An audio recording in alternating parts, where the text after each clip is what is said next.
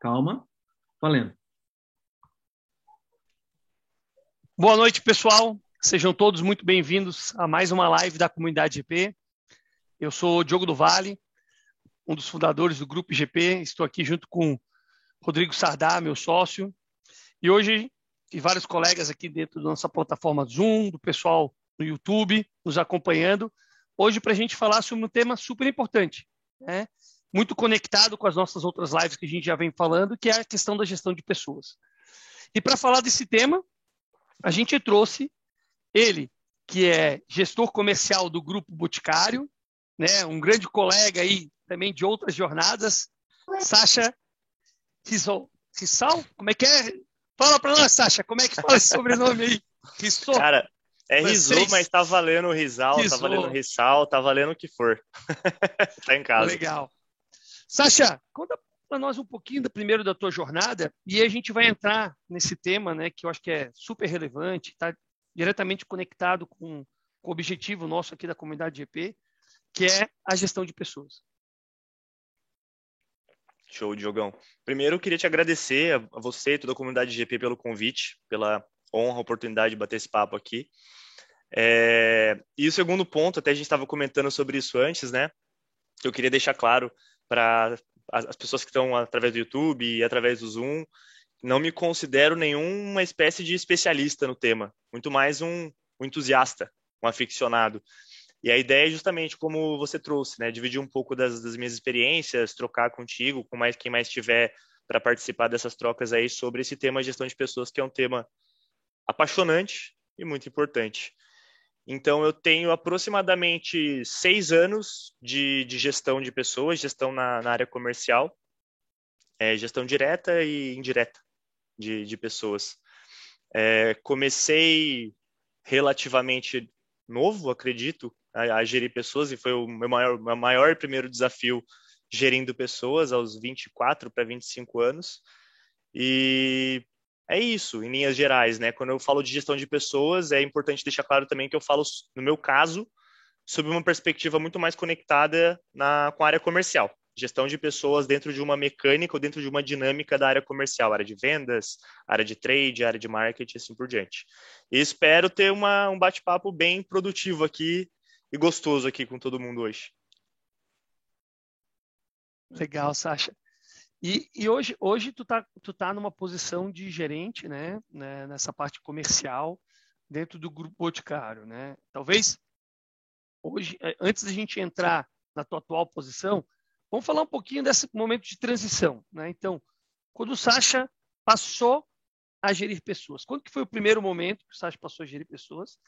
E aí a partir daí, porque assim a gente pode talvez falar aqui sobre conceitos, mas o objetivo dessa live a gente não é ficar trazendo conceitualmente o que é gestão de pessoas, né? como é que isso funciona na questão organizacional.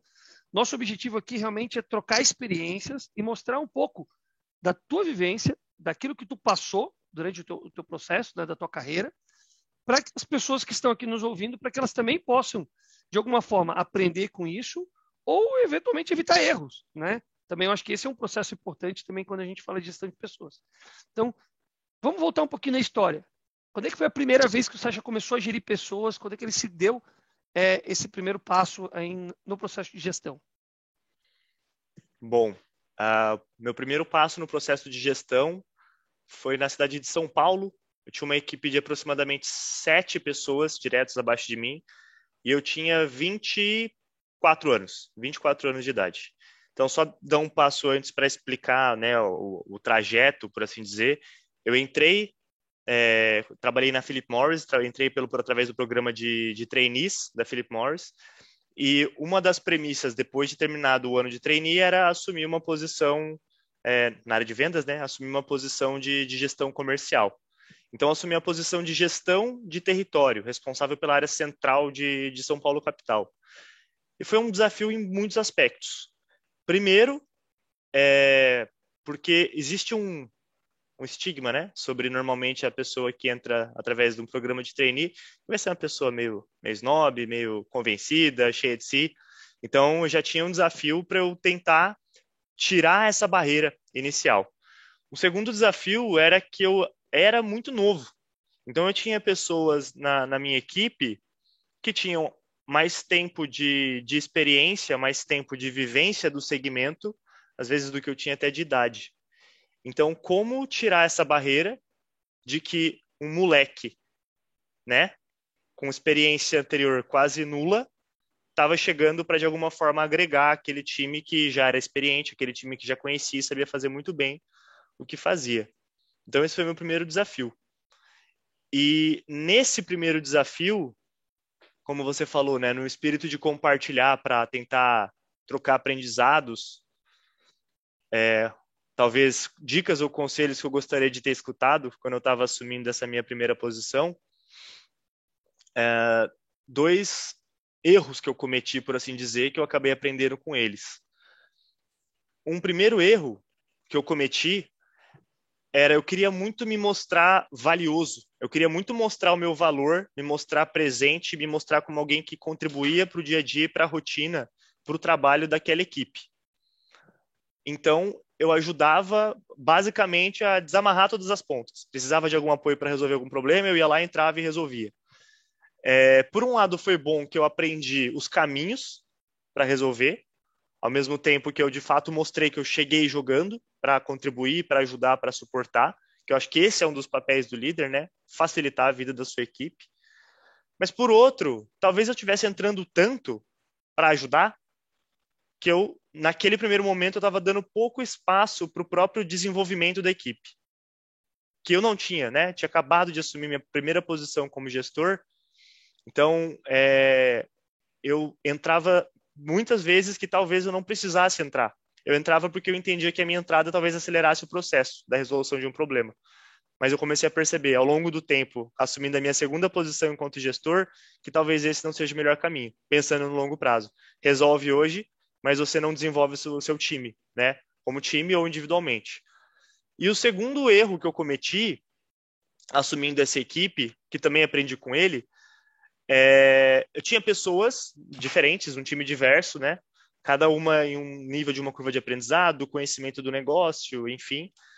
E eu comecei a fazer um mapeamento de quem eu identificava que precisava mais da minha ajuda, mais da minha presença, mais do meu suporte. E uma das atribuições de um gerente comercial é também acompanhar presencialmente, acompanhar em campo a, a, sua equipe em negociações, né, grandes negociações, às vezes tem alguma questão específica para ser resolvida com algum cliente, enfim. E tinha uma pessoa da minha equipe que eu, no meu, né, meu mapeamento inicial, identifiquei que aquela pessoa era quem mais, menos precisava da minha ajuda.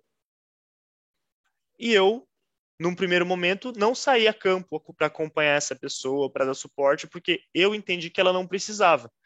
Eu, por ser uma pessoa que preza muito por autonomia, entendi que essa seria a melhor abordagem também com essa pessoa da minha equipe.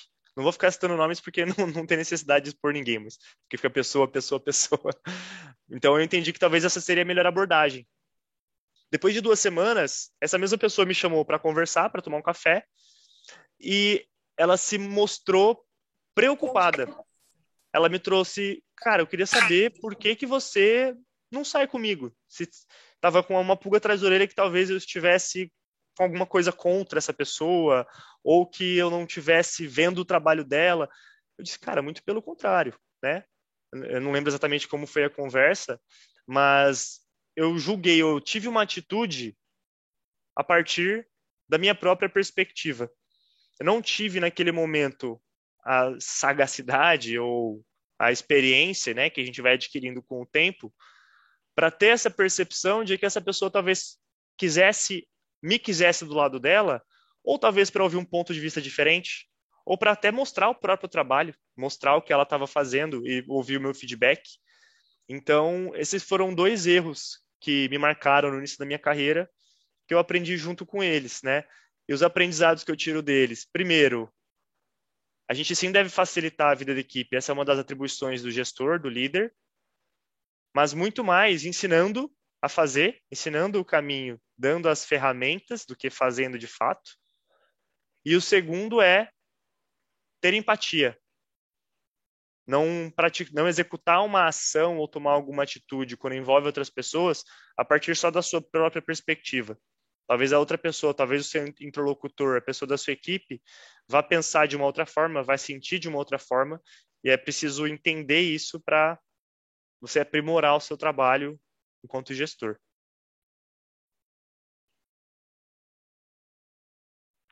Não sei se eu sigo aqui para as próximas ou não, se eu estou ouvindo muito som lá, da minha própria lá, voz. vamos lá. Vamos, vamos, vamos pegar essa, esses pontos, né, Sasha, que, tá, que a gente está trazendo aqui. Acho que tu trouxe uma reflexão desse teu primeiro, desse teu primeiro processo, né? E aí a gente tem talvez um ponto, até para a gente discutir conceitualmente e, e, fazer uma distinção, na visão do Sasha, né? A gestão de pessoas do processo de liderança, né? Eu queria ouvir talvez um pouquinho de ti sobre isso. Como é que tu vê esse papel e aí, talvez um pouco do que a gente vem falando, né? Envolve talvez um pouco sobre a questão de, de chefe, líder, cargos, hierarquia. Como é que tu vê essa questão dentro do processo de gestão e também do processo de liderança? Perfeito. Tá. Uh, ah, Para mim, chefe qualquer um pode ser. É só a pessoa ter uma atribuição de um cargo hierárquico, que existam pessoas respondendo para essa pessoa, automaticamente ela é titulada de chefe né? É, então, você precisa se aprimorar ou se dedicar, estar presente para você assumir uma posição ou de gestor ou de líder. E aí, a minha visão, de novo, não sou especialista no assunto, mas é como eu enxergo, né? É, existe uma distinção entre um gestor ou uma gestora e um líder ou uma líder. Eu vejo que muitas organizações e muitas pessoas tem um foco muito maior na formação de gestores eficazes do que de fato de líderes dentro das organizações. E, de novo, falando de uma forma geral, não, não quero generalizar, não quero falar que todos são assim, né? Por quê? Quando você trabalha a formação de um gestor ou uma gestora eficaz, alguém eficiente, alguém, né, pensando em processos, pensando em resultados, é, é é algo que te traz um resultado mais imediato. Porque você está falando de gerir, gerir resultados, gerir pessoas ou gerir o recurso dessas pessoas, melhor dizendo, oh, para entrega. 500 ou mil? Olha, não sei se 500 ou mil aí, mas. mas talvez seja mil. É... Então, quando você é um, é um gestor eficaz, você gera resultados de curto, médio prazo mas o gestor eficaz, na minha visão, não é a pessoa que está de fato focada na construção, na edificação de profissionais melhores para eventualmente, inclusive, assumirem a sua própria posição e começar a criação de um círculo virtuoso. O líder ou a líder, a pessoa de liderança, ó, oh, Fabão, que bom te ver aqui, Fabão. o líder ou a líder, na minha concepção, de novo, é aquela pessoa que constrói um ambiente de confiança, o um ambiente de segurança, e a partir desse ambiente de segurança, esse ambiente de confiança que ele que ele constrói ou que ela constrói, cria-se uma relação, né? Talvez eu seja um pouco redundante agora. Eu confio tanto no meu gestor porque eu entendo que ele confia também plenamente em mim, que existe essa troca, que é uma relação, uma via de mão dupla e genuína. Ele confia tanto em mim a ponto de demonstrar e de expor as suas próprias vulnerabilidades. E expor vulnerabilidade de uma forma autêntica, na minha visão, aproxima ainda mais. Chegando ao ponto em que a pessoa da equipe ou a equipe como um todo passa a executar, passa a performar, não só pela sua entrega individual, mas pelo seu próprio gestor ou pela sua própria gestora, ou melhor dizendo, pelo próprio líder, pela própria liderança daquela equipe. O líder ou a líder, né, é a pessoa que coloca os interesses da própria equipe à frente dos seus próprios interesses, que tem um entendimento genuíno e consolidado de que o seu resultado nada mais é do que a soma dos resultados de cada uma das pessoas que compõem a sua equipe. Eu não preciso me preocupar com o meu resultado. eu como, não que eu me considere um líder, mas eu pensando, eu numa posição de liderança, a pessoa que quer se, que quer se, quer se fortalecer, quer se tornar um líder, eu devo empreender muito mais esforços em desenvolver as pessoas que estão na minha equipe para que elas se tornem profissionais melhores e isso, por consequência, vai gerar resultado. Por que, que eu falo que existe esse antagonismo entre a formação de gestores eficazes e de líderes empáticos? Porque normalmente o processo de construção de liderança, uma relação de confiança em torno dessa liderança, demora mais tempo. Demanda mais tempo, mais dedicação, mais investimento de fato de recurso, de tempo e das pessoas que estão lá naquele, naquela equipe, ou naquela estrutura, ou naquele contexto.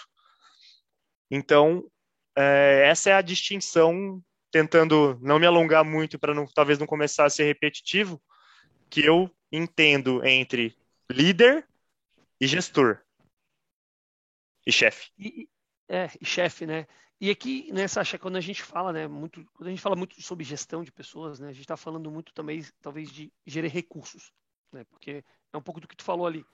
Eu tenho uma distinção entre o meu cargo, né, sei lá, seja diretor, gerente ou, ou, ou líder hierárquico, o chefe diretamente hierárquico ali, daquela figura de liderança que a gente vem falando tanto, né?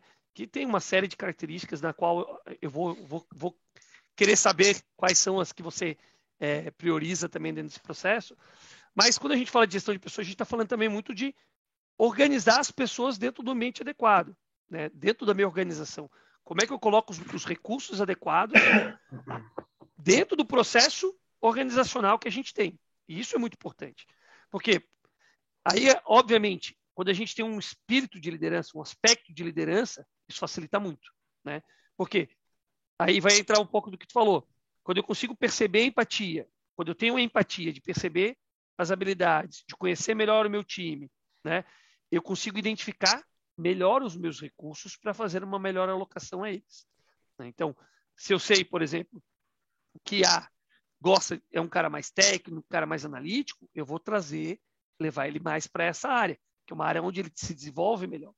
Ao passo que o outro cara é um cara mais visionário, a gente vai botar em projetos aqui tentando buscar inovação.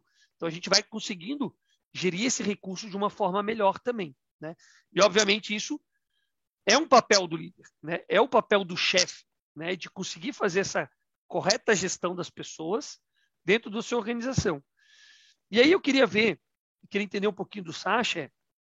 Primeiro, como é que o Sasha faz essa gestão das pessoas dentro do seu time comercial, né? Então, como é, qual, por exemplo, teve uma transição de carreira agora. Acho que isso é um, um, uma coisa legal. Muitas pessoas aqui, talvez que estão nos ouvindo, e aí eu quero agradecer as pessoas que estão conosco. Temos várias pessoas aqui no Zoom hoje, tá? É, e, e, várias pessoas no YouTube também nos acompanhando, né, pelo, pelo canal do Grupo GP, é, falando sobre gestão de pessoas. Como é que como é que foi esse processo de transição, onde tu pega um time novo, né, e tu tem que alocar esses recursos, redesenhar esse processo para deixar com a cara do Sacha da, da gestão. Como é que foi esse processo para você? Conta um pouco mais. Tá bom. Boa pergunta. Complexa, mas boa. Uh, vou contar um pouco da, da. Tu não veio aqui, tu não veio aqui para responder coisa fácil. Vamos lá.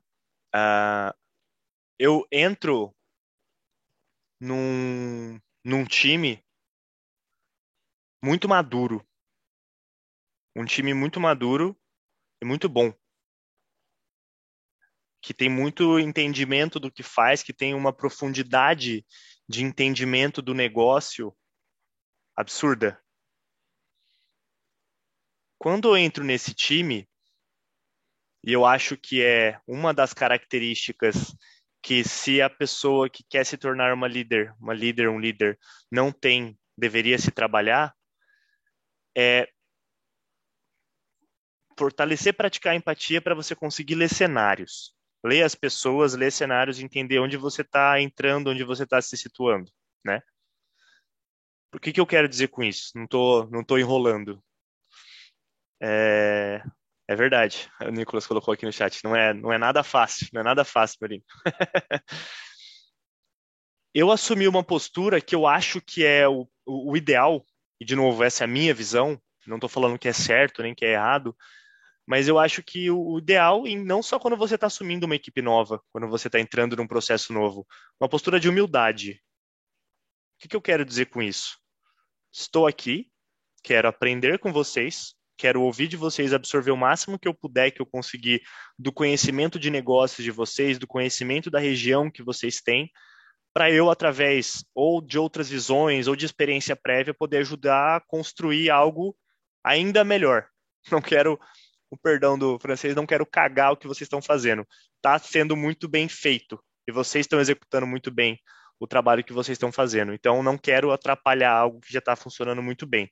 Eu chego aqui com a intenção de aprender com vocês e, de alguma forma, tentar colaborar para construir algo ainda maior, resultados ainda melhores e assim por diante. Pensando sempre em evoluir, sempre evoluir. Beleza. Eu não estou enrolando, tá? vou chegar mais, mais na pergunta aqui que você, que você me trouxe. Quando você entra numa equipe, principalmente num cenário que a gente está falando de um mercado diferente, um segmento diferente, uma região, tudo, tudo diferente do que você estava habituado, eu acho que essa humildade, essa modéstia genuína se torna ainda mais importante. Então, nesse primeiro momento, eu não vejo como sábio a pessoa que assume uma posição de gestão chegar a querer chegar querendo mudar o processo ou mudar a estrutura ou mudar a configuração como ela está hoje. Pelo menos até que essa pessoa tenha entendimento profundo do negócio, das pessoas, das complexidades que gerem todas essas variáveis, para a partir daí, talvez, ele identificar uma oportunidade de alocar pessoas diferentes em áreas, departamentos, regiões diferentes, enfim, quer que seja. Aí, a partir daí, sim, talvez mudar e começar, como você disse, trazer mais a sua cara, né? Para o negócio, para a equipe, ou, ou o que quer que seja. Mas eu acho que a pessoa também pode atribuir a sua cara nas, nos, nos detalhes né? Não necessariamente numa mudança mais brusca, numa mudança é, organizacional de alteração de, de pessoas. E algo que eu fiz nesse processo, não pensando em alteração, mas pensando em uh, aproveitar ao máximo do que eu identifiquei que cada um tinha de fortaleza muito desenvolvida e de prazer, de identificação com determinado assunto. A gente criou, no momento em que a gente começou a se entender enquanto grupo, um projeto de negócio, uma frente de negócio para cada um trabalhar junto comigo, através de contribuições, através das conversas, para se gerar valor para uma determinada frente. Se essa pessoa tem mais afinidade, tem mais conhecimento técnico de um assunto mais financeiro, de balanço contábil, de DRE, o que quer que seja, eu entendo que essa pessoa e sente prazer nisso, né? Se essa pessoa se identifica com o tema, que essa pessoa tende a acelerar e trazer muito valor para o negócio, para o time como um todo, focada numa frente como essa, que aproveita os skills dessa pessoa, as habilidades técnicas dessa pessoa, e sendo uma frente de um projeto que ela vai fazer com prazer. Então, você, ao contrário do que se, se, se prega, que eu ouço muito essa cultura organizacional de uma forma geral, tá? de fechar gap, fechar gap. Essa pessoa tem um gap X, a pessoa tem um gap, vamos fechar esse gap, fechar esse gap. Mais importante do que isso, eu acho importante focar em potencializar o que essa pessoa tem de forte, o que essa pessoa tem de fortaleza. Porque aí você gera mais resultados em menos tempo do que focando em fechar o gap. Fechar o gap é importante, mas eu acho que esse é um processo mais moroso para ser feito no médio e longo prazo. Quando você foca nas fortalezas, você gera mais valor para a pessoa que está nesse processo, que está envolvida nesse processo, para a pessoa da sua equipe, para o negócio como um todo e para o consumidor final. Falei, falei e não respondi nada, ou até que eu respondi? Você está no mudo, está no mudo. Foi aqui e eu trouxe, trouxe alguns, alguns pontos daqui de reflexão sobre o que tu trouxe. Né? Tu falou muito sobre humildade, a questão da modéstia, conectou de novo né, a questão de características da, da questão da empatia, né, Sasha, nesse processo. E teve um, esse, essa parte final, se conecta muito com uma coisa que eu venho falando bastante aqui dentro das nossas lives, e eu falo bastante com o nosso time lá na Philip Morris, né? Que é a questão de autoconhecimento para você saber quais são as suas fortalezas e fraquezas, né? E eu, cara, é engraçado que tu comentou isso, porque eu vejo bem dessa forma. A fortaleza, quando tu foca na tua fortaleza, tu potencializa aquilo que tu é bom, né? E infelizmente a gente é educado desde criança a só focar onde? No nosso gap. Ou seja, Exatamente. focar na nossa fraqueza. E isso é um problema, porque se, se a criança era boa em matemática, mas ela ia mal em português, o que, que o professor fazia? Obrigava ela a estudar português, porque matemática ela já sabia.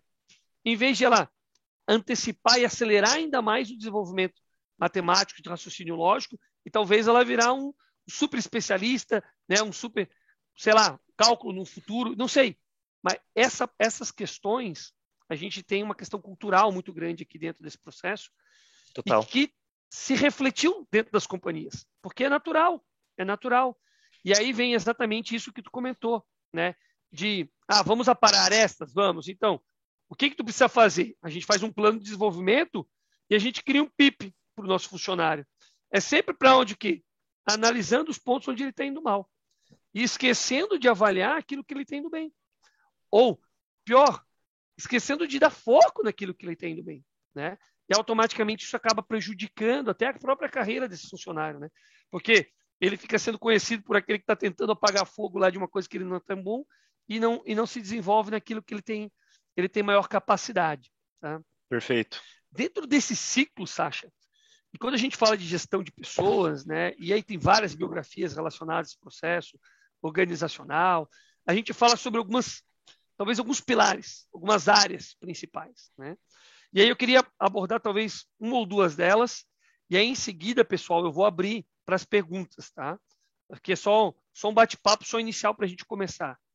E aqui, quando a gente fala dessas áreas, a gente fala muito sobre motivação, né? Uhum. A gente fala muito sobre comunicação, né? a importância da comunicação dentro desse processo de, de crescimento dos times. Trabalho em equipe, como é que eu faço para construir um time de fato e não ter só um grupo de pessoas, né? E aí entra dois fatores que são mais é, de autoconhecimento, que é o desenvolvimento desse processo, desse time, né? E conhecer as competências de cada um. Então, quando tu falou dessa tua mudança, né, dessa tua migração de atividade, tu chega num um ambiente novo, e aí tu tem, se demanda desafios, tu vê, ah, as pessoas são competentes, eu vejo o desenvolvimento já acontecendo. A Siri está falando comigo aqui. É, como é que como é que foi a questão de comunicação? Como é que foi a questão da comunicação dentro desse processo dessa tua mudança, né? Para que tu pudesse colocar um pouco mais da visão sua de Sasha, porque se você foi contratado, um motivo teve, é porque de fato busca-se uma mudança do processo, né? Caso contrário, a gente estaria jogando o mesmo jogo. O jogo já pode estar em alto nível, né, pessoal? Lembrando, a gente não está dizendo o jogo já não estava em alto nível, mas talvez a gente quer um pouquinho mais. E nós, como né, todos os executivos, empresas, nós sempre estamos buscando a melhor performance do profissional, a melhor performance da empresa e como é que a gente pode dar aquele, dar aquele passinho a mais. Então, como é que foi esse, esse movimento do Sacha para poder dar esse passinho a mais dentro do processo de comunicação com o seu time? Tá. Eu vou ser talvez um pouquinho repetitivo no início, porque eu acho que realmente isso é a base de tudo começar com humildade genuína, não falsa modéstia, não a pessoa que quer se fazer de humilde, mas na verdade só quer cagar regra, impor o que pensa. E interesse genuíno, empatia para ouvir as pessoas. O que, que eu fiz? E eu não fiz isso como uma estratégia, tá? Eu fiz isso porque eu acho que é o mínimo que alguém deve fazer enquanto ser humano, independente da pessoa ser gestora, ser líder ou não ser. Acho que o primeiro passo para a pessoa é ter conversas individuais com cada pessoa da sua equipe, marcar um tempo um tempo de qualidade, não que ela vai ficar olhando o celular, não que ela vai ficar lendo e-mail, né? Porque com a pandemia isso torna ainda mais difícil através da tela, você não está vendo, né? O, a expressão corporal da pessoa, às vezes sem querer a gente é distraído, a gente está aqui na tela, sobe o um e-mail sem querer a gente olha para o e-mail e perde foco, então é ainda mais desafiador. Então, a primeira coisa que eu fiz e o que eu faria em qualquer situação, até que eu veja que não está funcionando, mas eu acho que isso é um processo que dá certo. De novo, como eu falei, como ser humano, não como gestor necessariamente. Cara, marcar um bate-papo com cada pessoa para entender a fundo essa pessoa. Entender não, não só coisas de trabalho, perguntar, cara, o que, que você gosta de fazer? Me fala da sua família. Que, que, que, objetivos que você tem de longo prazo? Você gosta de, você gosta de fazer no seu tempo livre? Tem filhos? Não tem filhos? Quero te conhecer. A partir daí, e se, e se é genuíno, né? Você não está falando só por falar, e você traz o seu também, você começa a identificar pontos em comum, você começa a identificar interesses em comum, talvez, e você começa aos poucos a gerar proximidade, né? E, e de novo, tá? Eu quero reforçar isso para não parecer que é algo frio e calculista, mas estou conversando para gerar proximidade, para gerar resultados, não é nada disso. Mas é o mínimo que eu acho que alguma pessoa deveria fazer para se aproximar, né? De ter essa, essa troca. E da mesma forma fazer isso é, com o grupo, trazendo o ponto que você, que você perguntou como é, tirar de um grupo para passar para um time, tá? Nessas trocas, eu acho que, como eu falei, humildade e modéstia tem que estar presente junto com vulnerabilidade e perguntar a opinião das pessoas quando você está sendo apresentado a um problema de negócio, uma situação que você talvez não saiba resolver, ou você até acha que sabe resolver, mas talvez as pessoas vão te trazer uma alternativa melhor, mais rápida, mais eficiente, mais barata, enfim, melhor, de uma forma geral. E ouvir de verdade o que essas pessoas têm para trazer para você aos poucos, né? De novo, não existe uma fórmula mágica. Gostaria que houvesse, mas não existe. Pelo menos que eu saiba, né? Aos poucos, conforme você vai conversando com as pessoas no ambiente aberto, dando liberdade para elas contribuírem, você escuta, você responde, você dá satisfação, você tem esse espaço de troca que elas podem te acionar genuinamente, sem se preocupar. Ah, o que será que ele está pensando disso que eu vou falar? que será que ele vai achar do disco que eu estou trazendo para ele? A partir do momento em que você consegue construir isso, você já deu a sua cara. Essa é a minha visão, pelo menos. Você já deu a sua cara para a equipe. Porque a equipe começa a trabalhar desse modo. Do modo como você construiu com eles que deve ser o que é o melhor jeito de se conduzir um relacionamento, uma relação em equipe.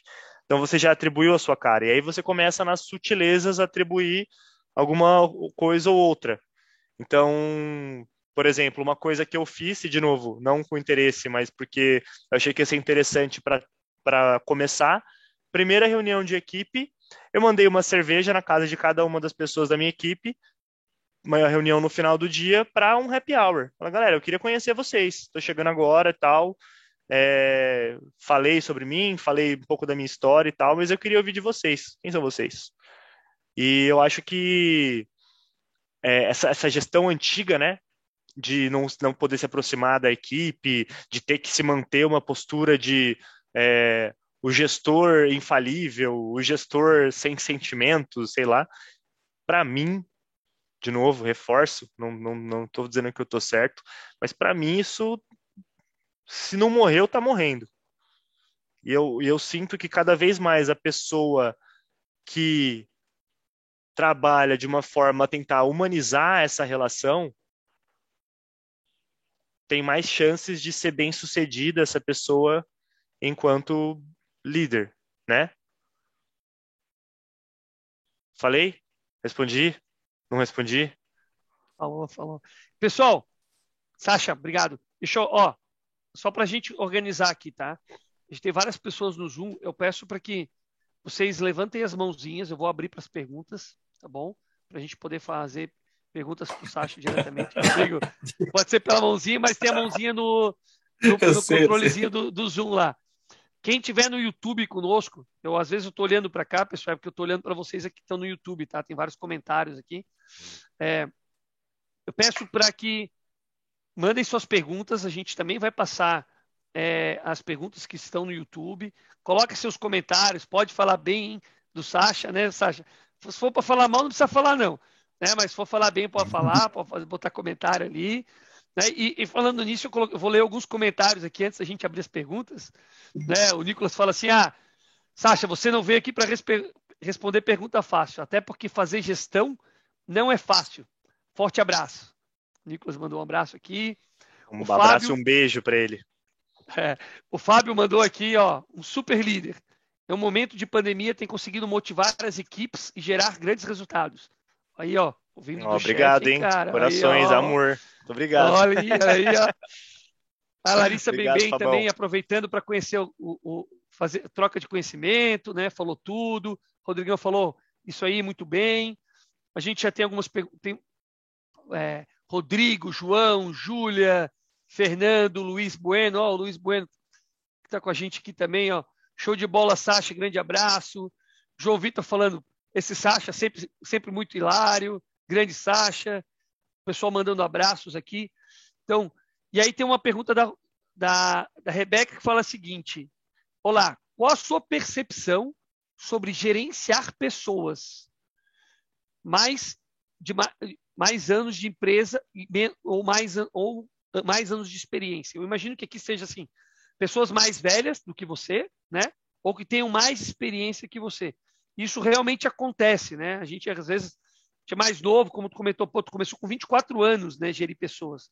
Certamente dentro desse, desse, dentro desse teu time tinham pessoas mais mais experientes e mais velhas dentro desse processo. Como é que foi esse processo para você, Sasha? E aí depois, Rodrigo, vou passar para você a, a palavra já. Boa. Ótima. É Rebeca, né? Ótima pergunta, Rebeca. E para quem está mandando beijos, muitos beijos para vocês também, seus lindos. é...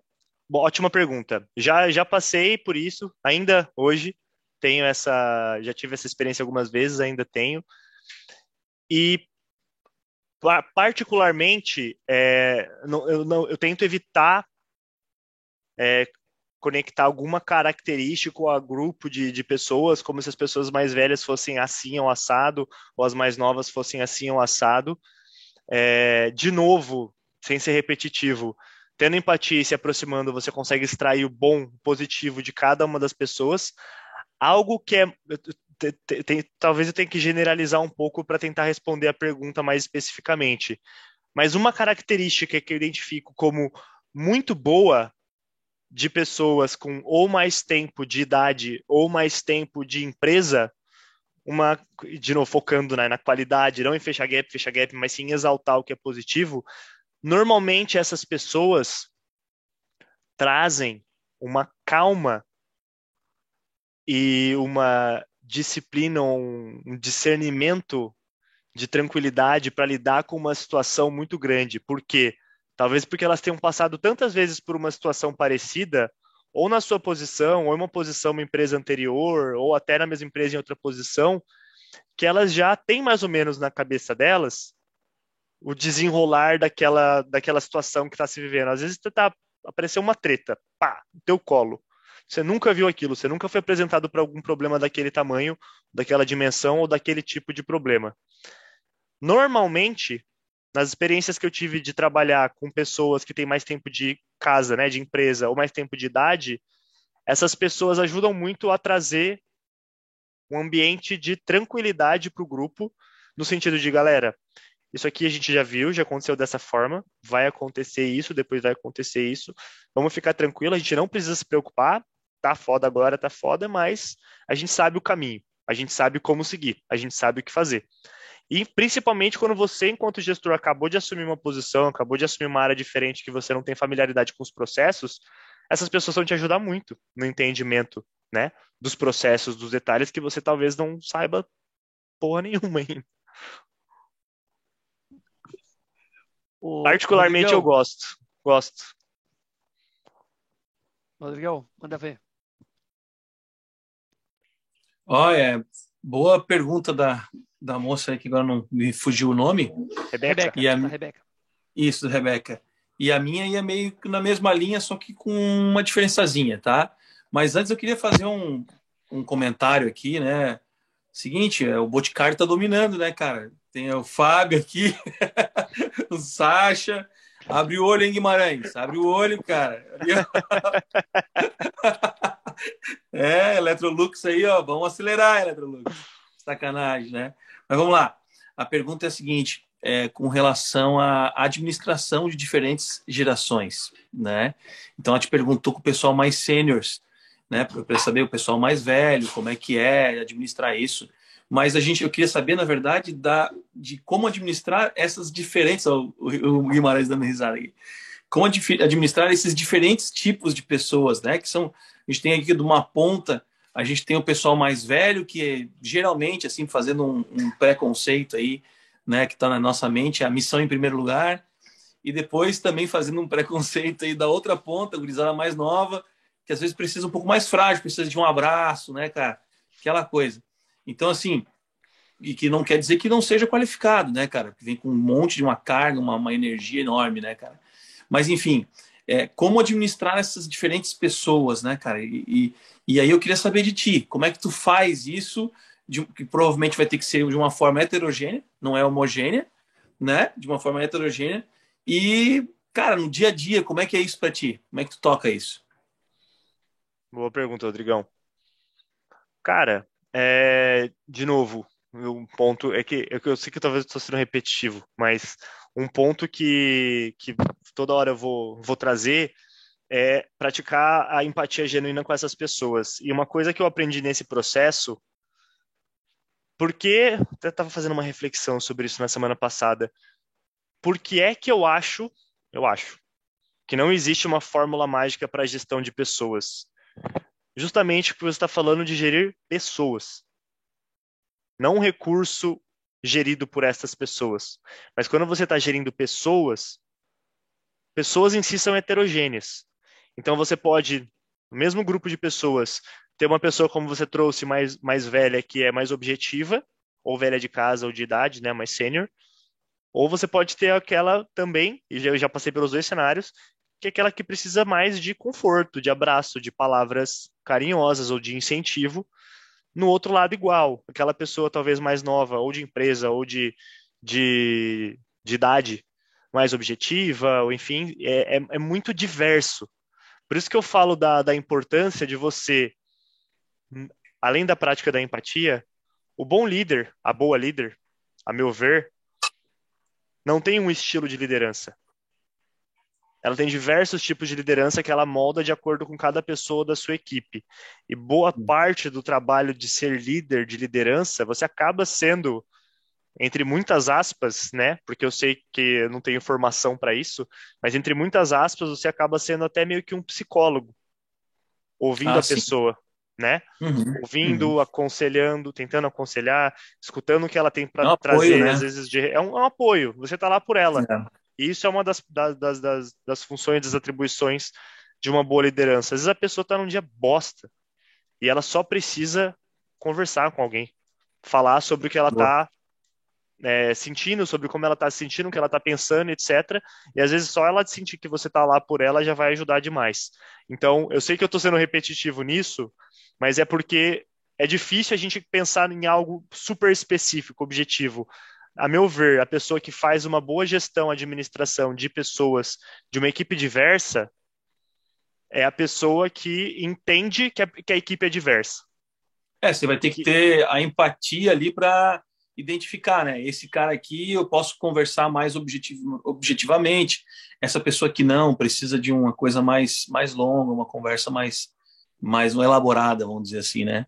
Exato. Entendi, sim. Faz parte. Eu, tive, eu, eu, eu, por exemplo, tenho um perfil, gosto muito de autonomia, né? Eu, falando eu com os meus líderes é, hoje, no passado, eu gosto muito de ter autonomia. Enquanto que eu tinha um par que gostava muito de falar com o chefe, falar com o gestor todo dia. Para falar como foi o dia, para falar o que aconteceu, para falar de uma negociação, para falar do que quer que seja. Eu não tenho esse perfil. Eu sou o perfil Também que eu gosto. Eu vou acionar o meu gestor, a minha gestora, quando eu tiver sabe. alguma dúvida, quando eu chegar num momento em que, putz, daqui eu não consigo passar porque ou eu não tenho autonomia ou eu não estou enxergando o caminho. Eu preciso de uma ajuda. Nesses momentos eu vou acionar. Só que duas pessoas, a nível pessoal, nível de idade, de um monte de coisa, muito parecidos, com perfis opostos. Eu preferia uhum. ficar na minha, e acionar quando eu precisava, enquanto que ele gostava de acionar para trocar ideia, para conversar, para talvez pedir opinião, enfim. Então é, é isso, muito de ouvir e saber que cada pessoa vai ter um, um perfil bastante diferente. É isso aí. Obrigado, top. Imagina, obrigado pela pergunta. Gostei. E não tem certo e errado, né, Sasha? Porque os dois perfis estão adequados, né? Eu acho que é, é a, forma, é a forma de gestão e a forma de liderança que cada um adota, né? Exatamente. é um ponto do que tu, que tu falou, principalmente quando a gente fala de ah, heterogêneo. Pessoas, cada pessoa é uma pessoa, né, cara? A gente vai ter que, de fato, adaptar o nosso perfil de liderança a as pessoas que estão ali com a gente. Se a gente usar a mesma régua para todo mundo, né, não vai dar certo, né? Não vai dar certo. Isso a gente já vem falando bastante. Pode falar. Eu até queria fazer um, um adendo para essa pergunta, que eu achei muito legal essa pergunta que o Rodrigão trouxe, que falando em equipe heterogênea, pela minha além de estudos que mostram isso, pela minha própria experiência, quanto mais heterogênea a equipe, melhor. Quanto mais diversa a equipe, para trazer contribuições diferentes, pensamentos diferentes, cada um agrega de uma forma diferente, tem um perfil comportamental uh, que soma muito para o grupo. Então, quanto mais heterogêneo, quanto mais diverso o time, aí eu falo não só por mim, falo por estudos nessa eu, área. Eu concordo eu... contigo. Eu, até estudos, né? Concordo, exato. Com certeza, mais heterogêneo, mais melhor. Mas aí eu te pergunto, lá que está no dia a dia, dá um pouquinho mais de atrito, porque provavelmente, por ser essa diferença, talvez dê um pouquinho de atrito, mas é um atrito que, é, acho que é, talvez por isso que seja positivo, né? Porque quando tu dá um, um leve atrito é porque tem um, né? Vai ter a discussão, e quando tem a discussão, tem evolução. O que, que tu acha? Dá, dá atrito um pouquinho ou não? Eu acho que o atrito é necessário. Atrito no bom sentido, né? Atrito não, não, não de falta de respeito nem nada do tipo, mas quanto mais pessoas tiverem numa discussão que discordem de mim, com embasamento, né? Claro, com, com informações por trás dessa discussão que vai embasar e que vai ser uma discussão é, frutífera, melhor. Porque talvez eu estou tendo uma ideia de projeto, sei lá. E essa ideia envolve várias, vários detalhes nessa ideia. Talvez uma pessoa não vai concordar com o final dela, outra pessoa não vai concordar com o começo, e a gente vai discutindo e vai se tornando algo muito melhor e mais robusto, um projeto muito mais robusto. Então eu acho que essa esse atrito no bom sentido, né, atrito entre aspas, ele é saudável, inclusive, desde que haja respeito nessa troca. Eu acho ele saudável para o desenvolvimento profissional de cada um e até para o próprio negócio.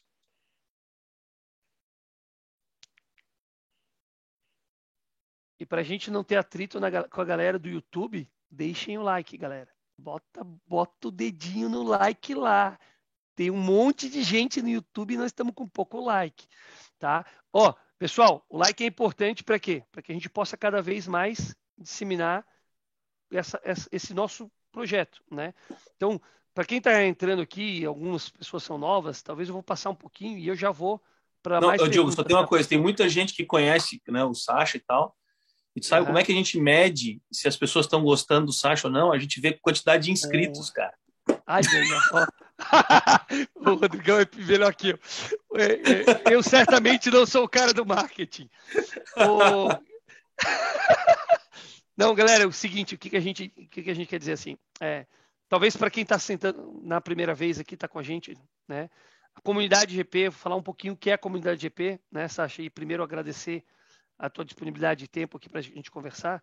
Comunidade GP é o braço social do Grupo GP, onde a gente vem semanalmente, então todas as terças-feiras às sete e meia da noite, a gente se reúne aqui com algum gestor, executivo, CEO de alguma grande empresa, para trocar ideias, trocar informações, trocar experiências. Esse é o nosso foco, esse é o nosso objetivo da comunidade. Então, é uma comunidade 100% gratuita, onde vocês vão ter acesso para falar diretamente com esses executivos, com esses gestores e poder fazer perguntas, assim como a gente está fazendo hoje aqui, seja pelo YouTube ou pelo, ou pelo Zoom, tá? Quem tem interesse de vir no Zoom fazer perguntas diretas também pode, tá, pessoal? Basta vocês se inscreverem no nosso canal, que é grupogp.com. Lá dentro do, do, do nosso site, grupogp.com, vocês vão ser direcionados a um grupo exclusivo. Dentro desse grupo exclusivo, vocês recebem um link do Zoom para poder fazer perguntas diretas aos nossos convidados. Então, também estão convidados para poder participar diretamente. Às vezes é um tema que vocês têm mais interesse, vocês querem fazer um engajamento maior, ter uma disponibilidade de tempo maior de estar conosco durante toda a live. Fiquem à vontade também de participar conosco no Zoom, tá bom? Então, é, não esqueçam aí de nos acompanhar em todas as nossas redes sociais, Grupo GP. Sasha, o Rodrigo perguntou, a Rebeca perguntou sobre esse tema, né, sobre a questão de essa variação que a gente tem de pessoas no nosso time, heterogeneidade, questão de pessoas mais velhas, mais experientes, mais jovens, uma série de, de fatores que estão hoje acontecendo e a gente passa o nosso dia a dia. E aí tem uma pergunta que veio no, no, no, no nosso YouTube aqui, que eu achei muito interessante, que ela é, qual foi o maior desafio que você já passou enquanto líder?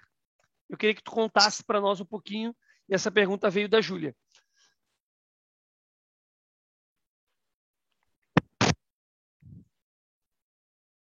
Ótima pergunta. Obrigado, Júlia. Beijos.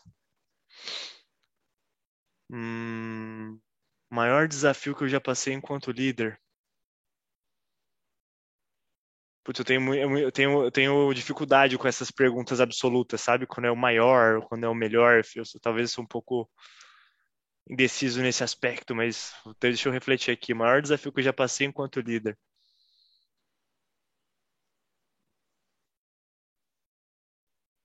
Hum.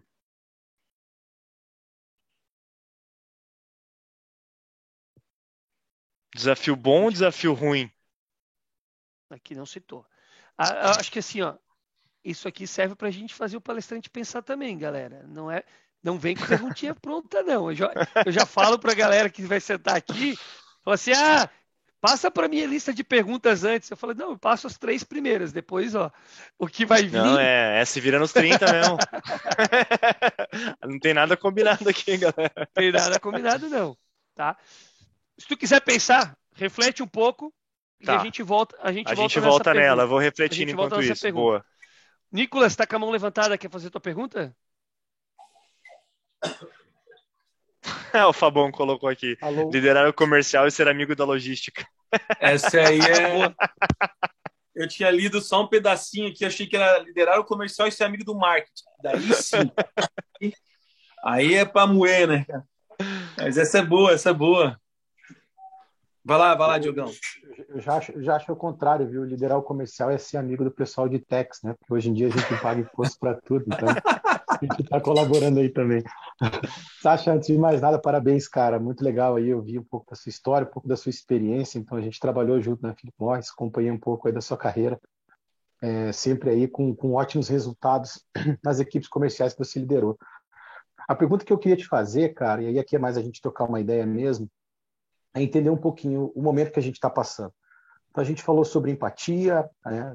A gente falou sobre o quão difícil é liderar diferentes gerações, pessoas mais sêniores no time, seja de idade ou de tempo em casa, é, de tempo de atividade, né? como é que a gente lidera essas pessoas. É, mas, assim, a gente está num momento pandêmico ainda, né? estamos aí, graças a Deus, indo para o final. É, você hoje lidera uma equipe comercial, e aí eu, como leigo de área comercial, vamos dizer assim, né? conheço superficialmente, mais a fundo na minha área de atuação, é, como é que é gerenciar, lidar, ouvir as pessoas e fomentar vendas, principalmente, sendo que alguns lugares estão com dificuldades, restrições né, de movimentação, de acesso a pontos de venda e tudo mais. Então, olhando para um ponto de vista é, logístico, barra comercial, barra operacional, barra gerencial, barra motivacional, como é que você está tá vendo a questão da liderança comercial é, nas equipes aí que você está tá, tá liderando. E, de novo, parabéns, viu, Sasha? Tá muito legal aí te ouvir, cara. Obrigado. Obrigado, meu lindo. Obrigado. Saudades. Bom te ver. E obrigado pela pergunta. Cara, é, é bem complicado. Adorei a pergunta porque, de fato, nesse contexto pandêmico, né, em que a gente não pode se encontrar presencialmente, além de a gente não ter aquele calor da troca, que vendas tem muito de razão, mas também tem muito de emoção para você, né, e no, pelo coração, às vezes seja o coração do cliente, seja o coração da equipe, enfim, tem um componente emocional muito forte também em vendas. É, é complicado quando você não pode ter essa troca presencial, né, essa troca frente a frente, para você poder fazer a leitura corporal, para você identificar como é que estão as pessoas e tal, e poder ter esse acesso de uma forma mais fluida e mais rápida. Uh, e ao mesmo tempo que a gente está se sentindo dessa forma, a gente tem que entender que as pessoas do outro lado também estão se sentindo dessa forma. Algumas talvez estão se sentindo mais sozinhas, estão se sentindo mais isoladas, né? Estão se sentindo carentes.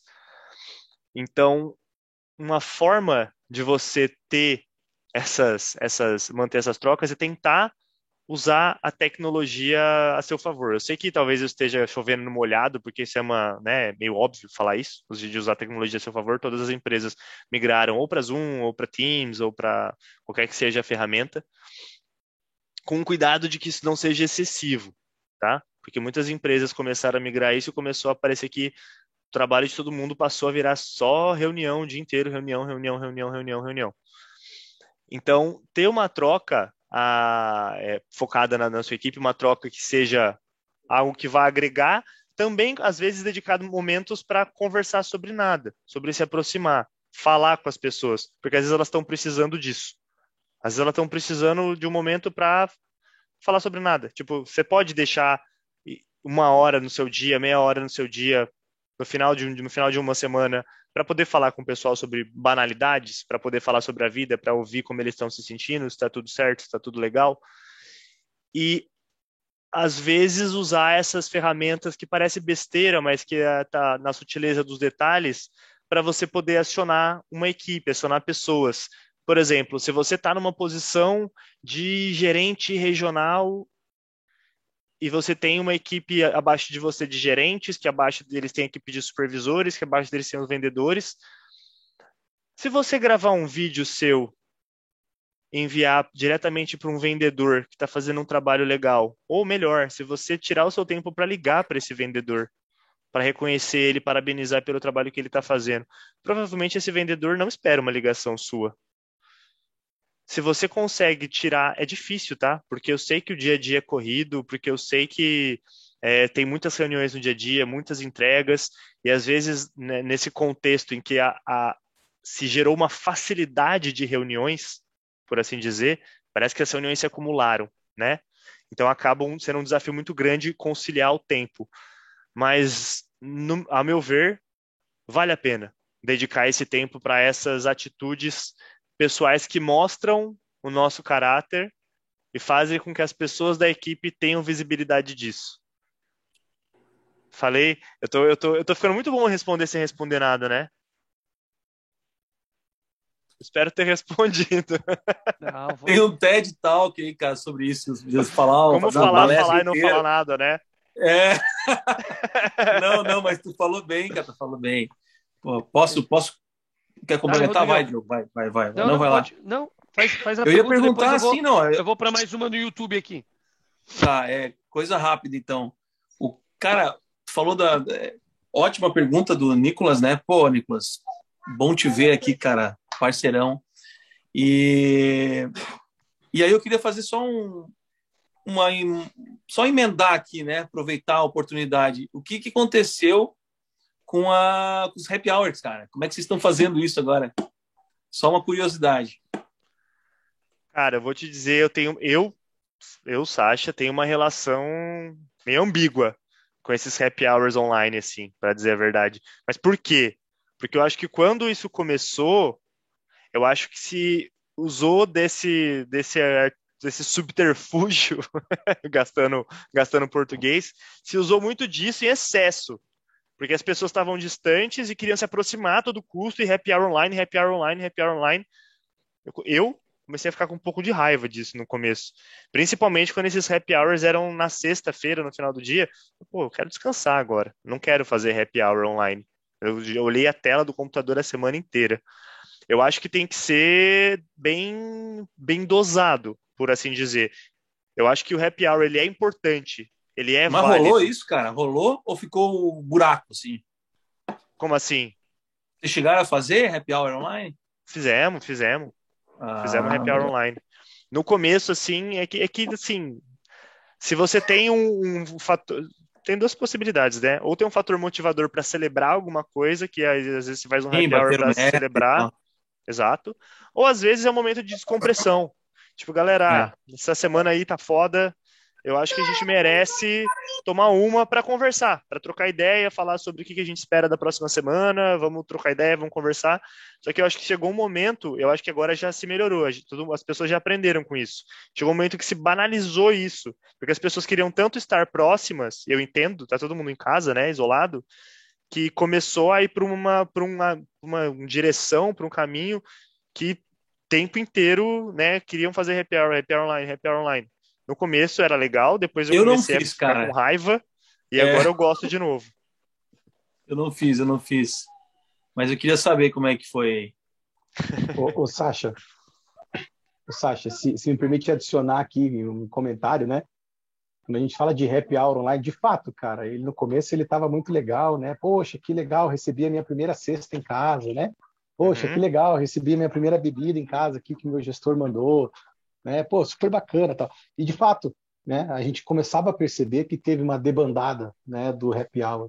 E aí eu acho que é justamente por isso que você falou, poxa, eu já passei o dia inteiro, a semana inteira, que geralmente também acontecia na sexta-feira, conectado, olhando para a tela, olhando para as pessoas que eu possivelmente tenha conversado durante a semana inteira, porque afinal de contas são colegas, falando sobre outros temas. O que, que nós fizemos, tá, para poder continuar com esses momentos de descompressão é, e também incentivar a galera a bater papo, conversar. É, marcamos happy hours no horário de trabalho, cara. Então, assim, obviamente, né, pegamos é, semanas longe de fechamento, longe de horários mais apertados, né, onde as pessoas estavam um pouco mais tranquilas, porque também não adianta nada você tirar o cara, né, tirar a pessoa da atividade, ela vai estar ali de corpo presente, porque o olho vai estar correndo tela para responder e-mail ou para poder fazer algum, algum, algum procedimento operacional. Então, assim, uma alternativa que eu achei legal foi essa, sabe? A gente vê primeiro com as pessoas qual é a melhor data para a gente se reunir, a gente ter ali um motivo para bater papo, e aí acho que você falou muito bem, a gente celebrar né, algumas conquistas aí do, do, das entregas que foram feitas, e aí, se possível, né, organizar isso dentro da agenda é, de trabalho. E tentar Total. evitar a sexta-feira, né? Tentar evitar a sexta-feira, porque como você comentou, Sim, né? né? Se vocês já estão cansados, já né? colocando a questão da sexta-feira flex também, né? Onde as pessoas têm um pouco mais de flexibilidade na parte da tarde, então a gente também tenta evitar isso aí. E tem dado resultados, sabe, cara? Tem, tem sido bem legal. Boa. Super. Boa, Nicolas. Boa. Legal. Aqui tem mais algumas perguntas aqui, então, ó. Sasha. ó eu, eu pensei numa resposta para a pergunta ah, da Júlia. Enquanto a gente estava aqui, eu estava rodando aqui a cabeça. Só para quem perdeu, para quem perdeu, que chegou depois, a Júlia fez uma pergunta e não foi respondida. Então, eu acho que eu vou esperar. Segura ela. Segura ela. Segura ela. Pro final? As pessoas, segura ela pro final. Para gerar expectativa? Para gerar expectativa. o pessoal. A pergunta é: qual o maior desafio que o Sacha passou com, como líder? Então, pessoal, vamos, vamos esperar um pouquinho, eu vou voltar nela já, tá? Mas, mas, essa, mas essa é muito fácil, né, Diogo? Vamos ser bem sinceros, né, cara? Com certeza foi ele deixar Philip Morris e parar de falar comigo todos os dias, né, cara? Então, facilmente foi essa, foi essa a decisão mais difícil da carreira dele, sem dúvida. Como que eu vou deixar o Nicolas? Deve ter sido o cara é pensado assim, né? Tá faltando mal só o vinho agora, mal galera. Sabia ele que, o happy mal hour. Sabia ele que, mas mal sabia o Sacha que ele ia encontrar do outro lado lá o Fábio, né? Fabão, dá para se defender ainda, hein? Ó, então vou, eu vou voltar com essa da Júlia daqui a pouco, mas eu vou primeiro com uma outra pergunta aqui, ó. Fernanda perguntou, Sacha, sabemos que hoje as pessoas saem das empresas por causa de seus chefes e não pela empresa em si. Qual a a sua opinião sobre isso? Pergunta polêmica, hein? Eu concordo quase que integralmente com a Fernanda, né? Obrigado pela pergunta, inclusive. É... Quando você desenvolve com o seu gestor, seu gestor, a sua gestora, o seu líder, a sua líder, uma relação de, de confiança mútua, uma relação de como que eu poderia dizer? Não seria só só confiança, mas uma relação de, de confidencialidade, de cumplicidade. Essa é a palavra. Essa é a palavra que eu estava procurando. Uma relação de cumplicidade com o seu gestor, com a sua gestora. Você sente uma felicidade genuína em trabalhar. Você sente uma felicidade genuína em estar junto com aquela pessoa, se desenvolvendo, de estar junto com aquela pessoa, construindo algo maior em que vocês acreditam quando você está num ambiente em que você só está fazendo o seu pelo seu, não existe esse componente emocional de se sentir conectado a algo maior do que si mesmo, algo maior do que a própria entrega. Então existe uma propensão maior a deixar aquela equipe, a deixar aquele ambiente, a deixar aquela empresa. Muitas são as pessoas que, a, que fazem algo pelo seu gestor, pela sua gestora. Talvez é, que existe um determinado objetivo, uma determinada tarefa, talvez elas nem concordem plenamente, né, na íntegra com aquilo, mas acabam fazendo pela relação que desenvolve com o seu gestor, com a sua gestora. É claro, existem casos específicos, né, que a, a pessoa às vezes não concorda com a nova cultura da empresa, não concorda com alguma coisa específica, ou também casos que a pessoa eventualmente encontrou uma oportunidade que considerou melhor para sua carreira em outra empresa, em um outro momento, enfim, isso também, né, acontece. Mas eu concordo quase que, por isso que eu disse que é quase na íntegra, tem esses, essas, esses detalhes, essas subjetividades, essas especificidades, mas quando você não cria essa, essa relação de, de sintonia, de cumplicidade com a pessoa que está na posição de seu gestor, sua gestora, existe uma chance muito maior de você deixar esse ambiente, de você não, não, não ter um fator maior para querer ficar naquela equipe, por não se sentir parte de algo maior. Acho que eu filosofei agora, né? Eu até respondi, mas eu fui, fui num aspecto emocional e filosófico da pergunta. E foi bom porque, assim, Sacha, isso conecta muito com, com outras lives que a gente já fez aqui, né? Onde a gente falou muito sobre a construção do propósito, né? Porque quando tu conecta o, o propósito da companhia com o propósito do profissional, isso gera uma relação muito forte. Né? E a pessoa não está ali mais só pelo dinheiro. Ela não está ali mais só pelo. Ah, eu estou aqui porque eu gosto dessa atividade e agora vou fazer e, e deu. Não. Existe uma relação muito maior. Isso também acontece muitas vezes com o líder, entre líder e liderado. Né? Exatamente. Onde eu crio uma conexão tão forte, né? talvez usando essa, a mesma palavra que tu trouxe ali, de cumplicidade entre eu e o meu chefe, entre eu e o meu líder, que a nossa relação ela é muito boa e isso faz com que eu consiga me desenvolver de uma forma mais rápida, onde eu me sinta confortável dentro das atividades que eu estou fazendo, e automaticamente isso é um ambiente seguro para mim, né? E aí eu vou, aí eu vou ambiente seguro que você sabe que o seu gestor está colocando o seu próprio bem à frente do dele próprio.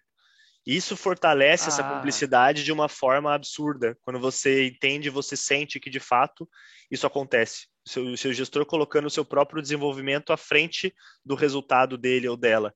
E aí você gera essa, essa cumplicidade, essa relação super saudável e sólida, que provavelmente Bom, a pessoa não vai querer perder. Interessante, porque tu já completou a pergunta. Porque minha pergunta era, como é que a gente cuida para que isso não, fi, não vire um, um sistema onde um protege o outro, mas nenhum dos dois se desenvolve? né? Porque também Perfeito. tem isso. E a gente tem, a gente tem que ter esse, esse cuidado de também não fazer, primeiro, o líder não fazer sombra, né?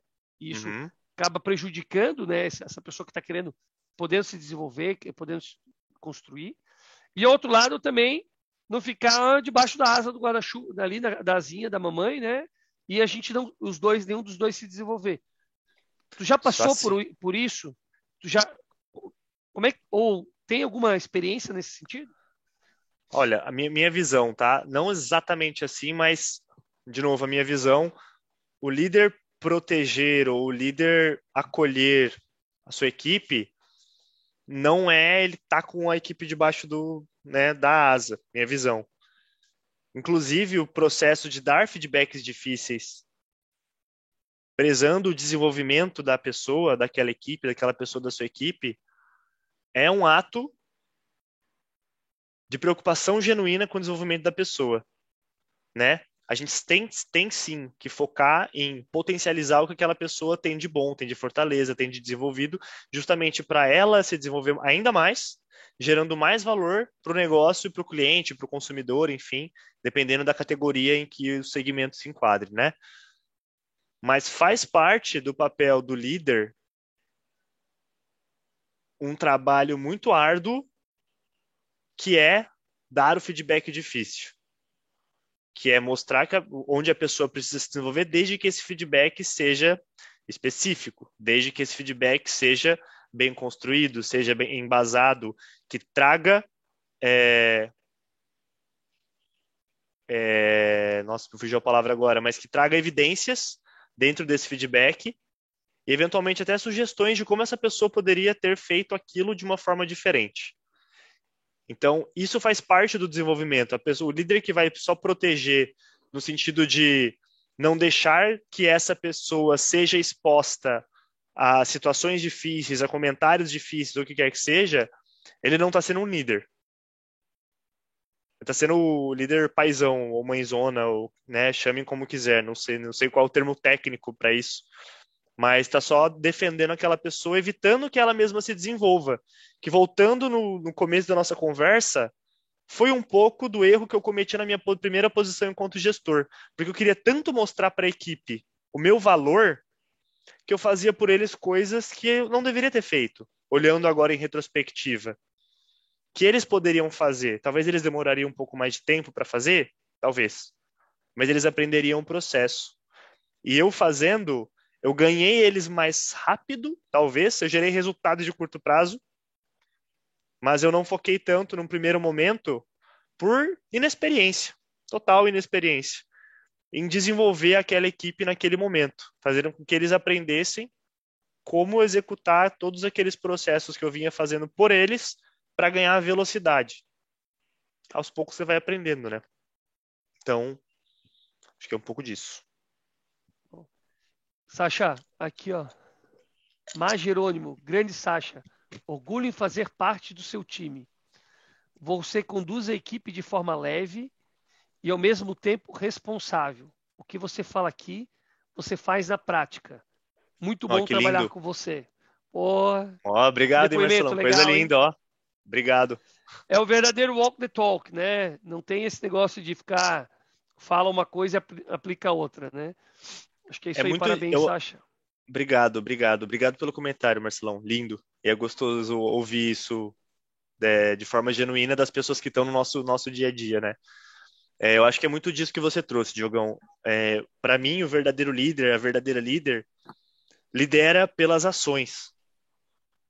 Normalmente é, é, é importante ter um discurso inspirador, um discurso que engaja, sem dúvida mas eu não quero restringir a categoria de líder só aquelas pessoas que têm facilidade, têm eloquência em falar bem ou em falar em público.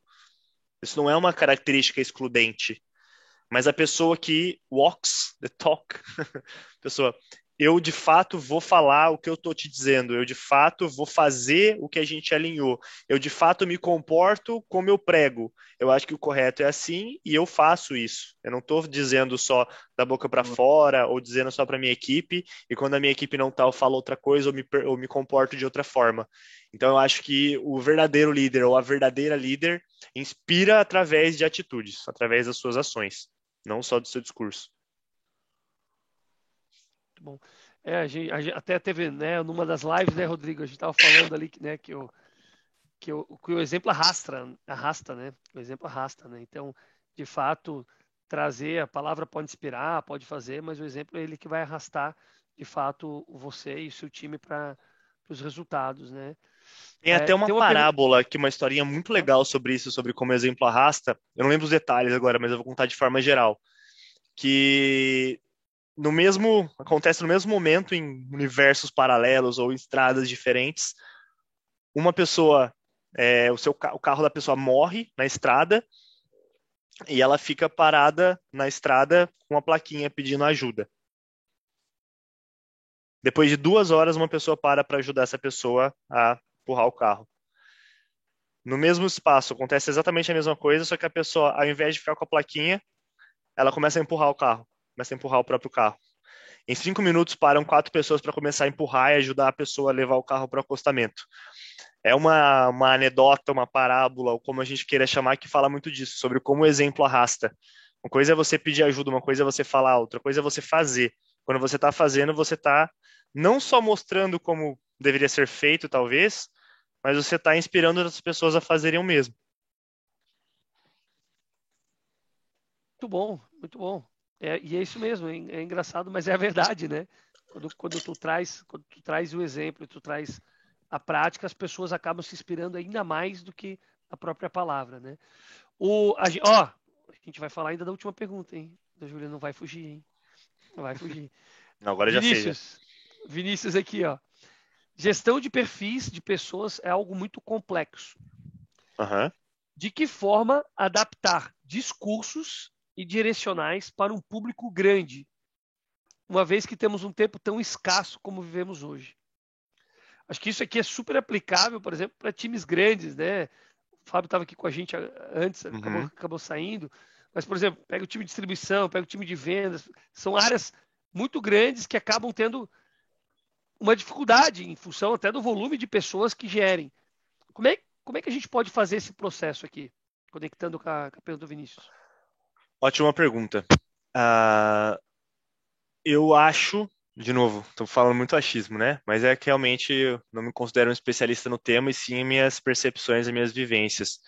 Na minha visão, o bom comunicador, a boa comunicadora é a pessoa que consegue adaptar o seu discurso a diferentes públicos. O que, que eu quero dizer com isso? Se eu vou falar para um grande público de vendas, de distribuição, o que quer que seja, né? Dependendo de, de cada público vai ter uma linguagem, eu vou tentar usar termos que eles usam no dia a dia deles para tentar de alguma forma me conectar com, com aquele público. Vou dar um exemplo. Uh, lembra do 14 bis na Philip Morris, daquele vídeo, daqueles vídeos? Para quem não conhece, quando trabalhava na Philip Morris, eu e um amigo da Philip Morris, o Kazu, a gente criou uma série de vídeos para falar sobre inovação e como a gente pode e deve inovar no nosso dia a dia, quais são os benefícios que isso traz para nós, para a empresa e para o cliente, para o consumidor final.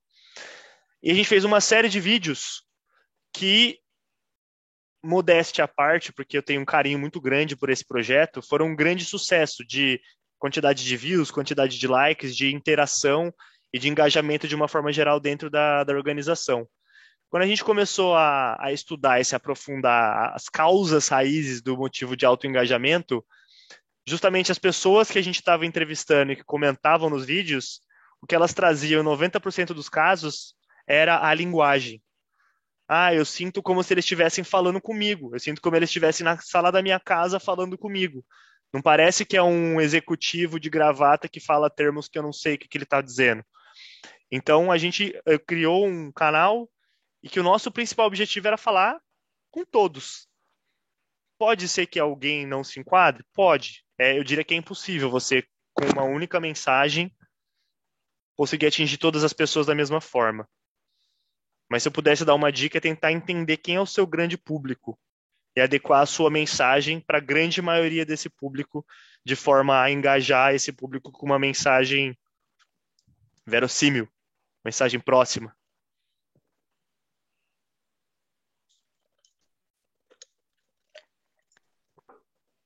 Sasha, conta para nós qual foi o maior desafio que você já passou Ó, foi um foi um um baita de um desafio.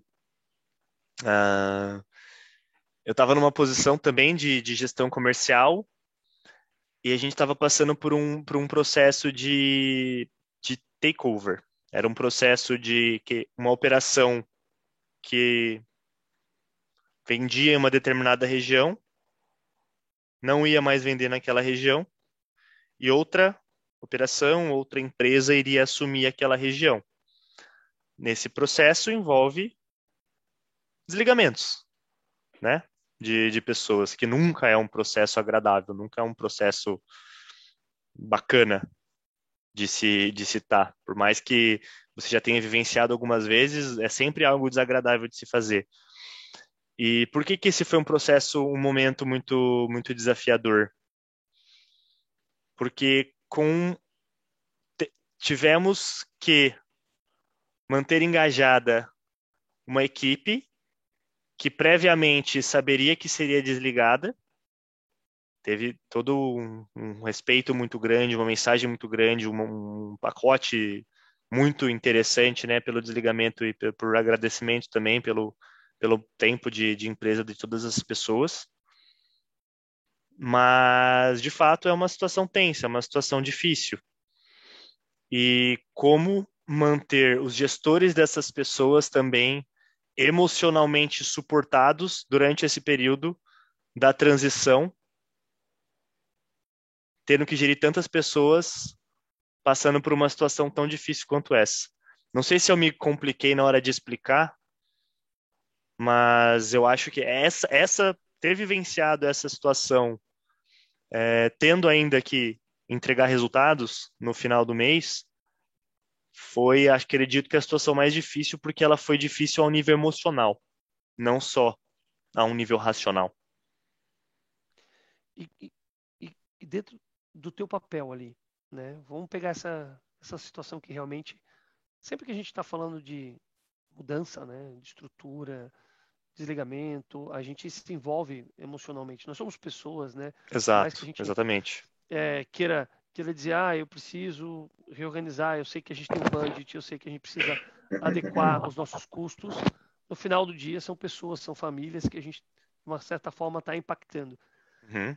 Como é que foi isso para o Sasha? O que, o, o, o que, que te ajudou nesse processo? Talvez, Sasha, aqui, porque tem várias pessoas aqui que também estão começando nesse processo de gestão. E talvez nunca fizeram desligamento, né? É, como é que é esse, como é que foi isso para você?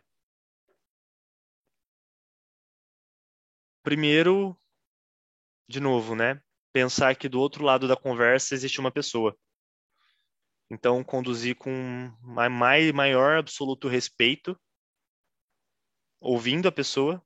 Cada pessoa vai ter uma reação diferente. Algumas vão tranquilas, vão entender, beleza, obrigado, obrigado pela honestidade, obrigado pelo por essa conversa e vai seguir. Algumas pessoas vão se abalar mais emocionalmente.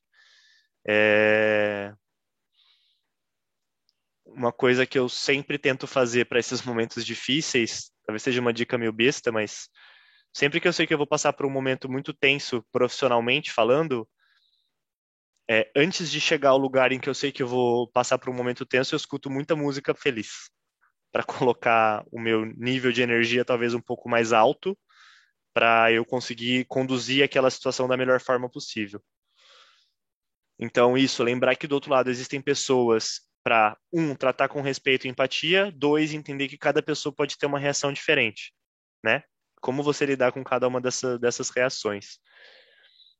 E o segundo ponto que talvez é, me, me trouxe um pouco mais de paz, digamos assim, não sei se seria paz a palavra certa, mas que me trouxe um pouco mais de consciência tranquila, que era um processo estrutural que estava acontecendo e que dentro desse processo estrutural, tudo que foi feito foi feito pensando em conceder as melhores condições para essas pessoas que naquele momento estavam sendo desligadas, ou seja, o processo estrutural ele aconteceu e iria acontecer de qualquer maneira.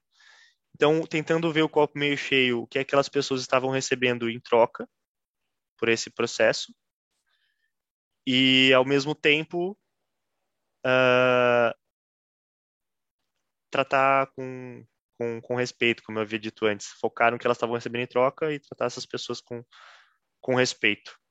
Elas vão sentir de você o respeito e vão se sentir melhores com essa com esse momento, por mais que seja um momento difícil. E dentro desse dentro dessa desse processo, né, a gente está falando aqui de é um papel difícil de liderança, né? É, quais, quais talvez na, na, visão do Sasha aqui, né, pessoal, não tem certo e errado, tá? Esse aqui a gente tá, é um bate-papo onde a gente está extraindo um pouco da experiência do Sasha, ele que é gestor, né, do Boticário, dentro da área comercial. Então, Sasha, qual que para ti são as principais virtudes, as principais virtudes que um líder precisa ter dentro, dentro do processo? De, de qualquer processo? no processo de liderança, dentro da gestão do seu time, né? quando a gente está falando de gestão de pessoas aqui? Humildade.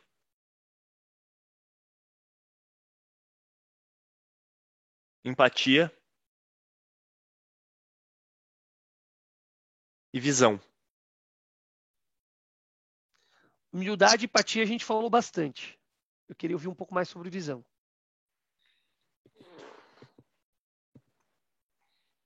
Visão, na minha visão, é você ter a, a, ou habilidade ou a capacidade, ou estimular isso, de você olhar para um contexto, olhar para um resultado, olhar para uma praça e conseguir enxergar como aquilo poderia ser. Mesmo que você esteja entrando num lugar que esteja funcionando bem, que esteja dando resultados legais. É sempre ter essa visão de o que poderia ser melhor. Como isso aqui poderia ser melhor? Como eu poderia ganhar mercado? Hoje eu estou num patamar de X% de market share de uma região, estamos bem, mas eu consigo enxergar de forma palpável, de forma tangível, num cenário 10 pontos percentuais acima de market share. Tendo essa visão, não só do que, né? É fácil você sentar e imaginar, ah, legal, a gente ganha tanto de, de share, a gente ganha tantos de, de faturamento. É fácil você só imaginar isso. Mas você ter uma visão do que precisa ser feito para se atingir esse patamar e através desse processo de liderança próxima, empática, humilde, dessa proximidade com o time, você contaminar positivamente as pessoas com a sua visão. As pessoas precisam comprar a sua visão. E elas só vão comprar a sua visão para fazer com que ela se torne realidade se elas confiarem em você. Confiarem em você e confiarem no que você fala. Confiarem que você de fato faz por elas e não faz por si próprio. Por isso que essa tríade para mim é tão importante, né?